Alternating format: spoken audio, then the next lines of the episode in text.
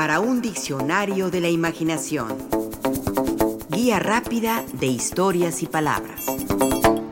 Capucha.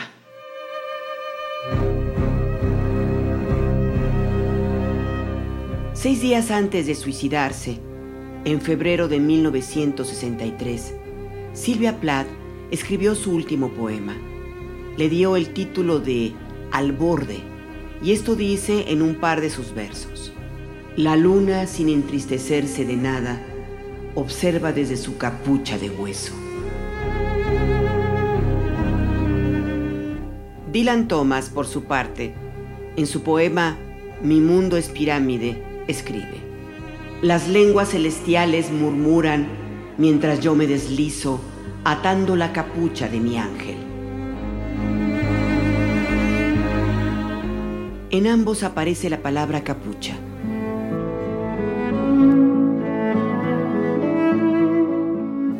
Capucha es una prenda de vestir que sirve para cubrir la cabeza y se puede echar a la espalda o simplemente una prenda de tela que cubre la cabeza. En sus orígenes, la palabra capucha tiene el significado de gorro que va unido a un abrigo o gorro que va unido a una capa. Los chaperones, por ejemplo, son abrigos cortos que llevan una capucha. La caperuza o capucha roja de caperucita es en efecto un chaperón. Hay que mencionar que capucha nos viene del italiano capucho y este del latín capa, que significa cubre cabeza, junto con el sufijo diminutivo despectivo ucha o usa. Las capuchas sirven para cubrirse la cabeza y en ese sentido para protegerse del frío para ocultar el rostro, para infundir miedo o como símbolo de algo.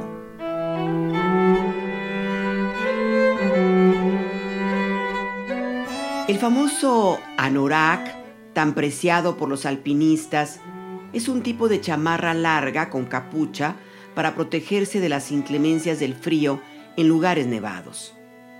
La Real Academia Española lo define como una chaqueta impermeable con capucha usada especialmente por los esquiadores. El anorak es un invento esquimal usado por los inuit de las islas aleutianas. Las mujeres que eran madres usaban un anorak más amplio con una capucha más grande llamado amauti, que les permitía llevar abrigados a sus bebés a sus espaldas. En un principio era fabricado con pieles de foca y caribú, y desde 1950 con fibras de nylon.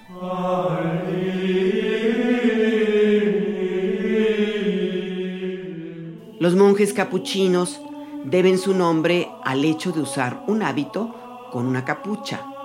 Son una escisión de los franciscanos, aceptada ya desde 1535, y buscaban volver a una vida modesta y de trabajo duro.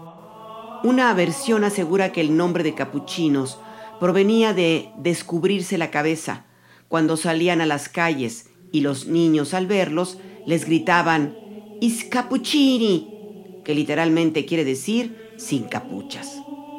El hábito y la capucha eran de color café, por lo que de ahí deriva también el hecho de nombrar a los monos cebus como capuchinos por tener encima de la cabeza una pelambre café muy característica distinta en color al resto del cuerpo.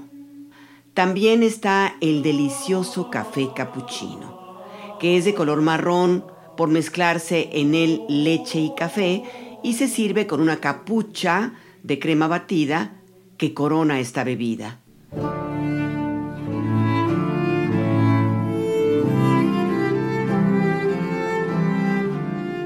Además de tratarse de una prenda de vestir, la capucha posee una gran carga simbólica. Juan Eduardo Cirlot, en su diccionario de símbolos, nos recuerda que según Jung, la capucha, al envolver casi enteramente la cabeza y adoptar una forma casi esférica, deviene simbólicamente de la esfera superior, esto es, del mundo celeste, que tiene su representación en la campana, bóveda, en la parte superior del reloj de arena, como también en la calavera. Ahora bien, abunda el ya mencionado Sirlot. El cubrirse la cabeza significa además invisibilidad, es decir, muerte. Por ello, en algunas escenas de los antiguos misterios aparecen los iniciados con la cabeza envuelta en la capa. Completa Jung la aportación de datos al respecto con otros relativos a los iniciados de tribus negras. Atribuye similar sentido al velo de las monjas. Diel ratifica esta significación al considerar la capucha como símbolo de la represión que invisibiliza un contenido psíquico.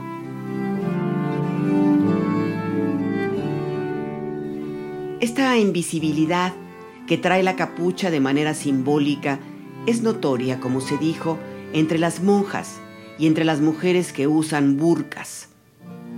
Se trata de ocultar el rostro, de hacer anónima a la persona, en este caso a la mujer, en virtud de ocultar su rostro, su cabeza. Es anular o uniformar la personalidad mediante el uso de una prenda de vestir. Claro, la capucha también puede ser vista como una renuncia a la vida exterior y una invitación al recogimiento interior. Monjas y frailes lo han usado para eso. También los ermitaños. Habría que recordar que la carta número 9 del tarot, que es la de la reflexión, la soledad y el estudio, contiene como imagen a un ermitaño canoso, de bastón y con el rostro descubierto, aunque ataviado con una capa con capucha.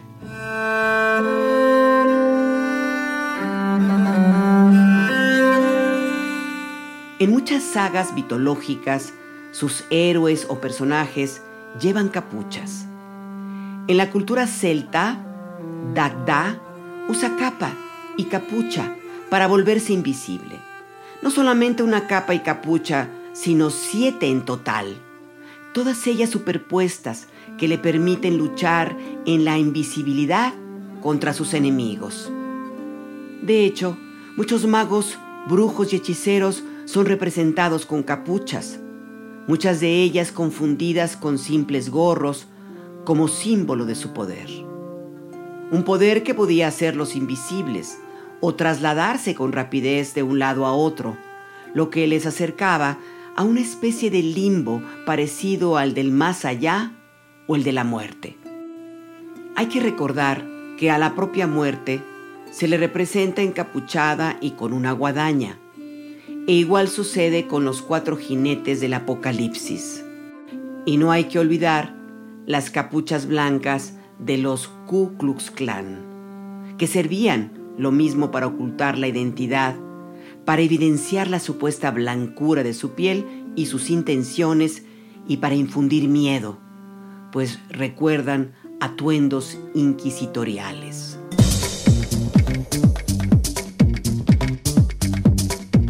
Bien mirado, los buzos modernos usan una capucha que acompaña a sus trajes de neopreno. En la actualidad, las sudaderas con capucha se han puesto de moda son atuendos de raperos, de deportistas, de turistas en lugares fríos y de rebeldes.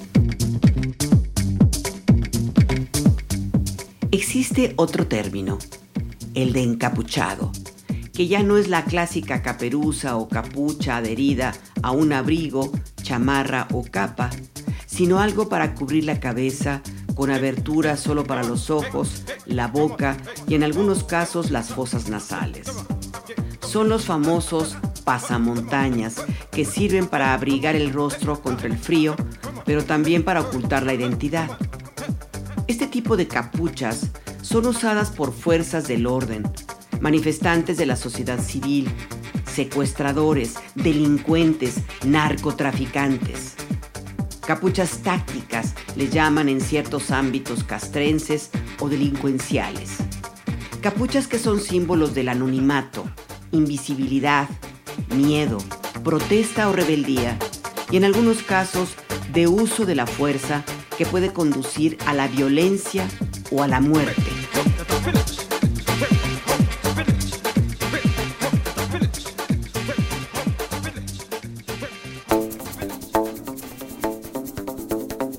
Participamos en este programa Juan Ramírez, Rafael Méndez, María Eugenia Pulido, Mauricio Carrera y Pilar Muñoz.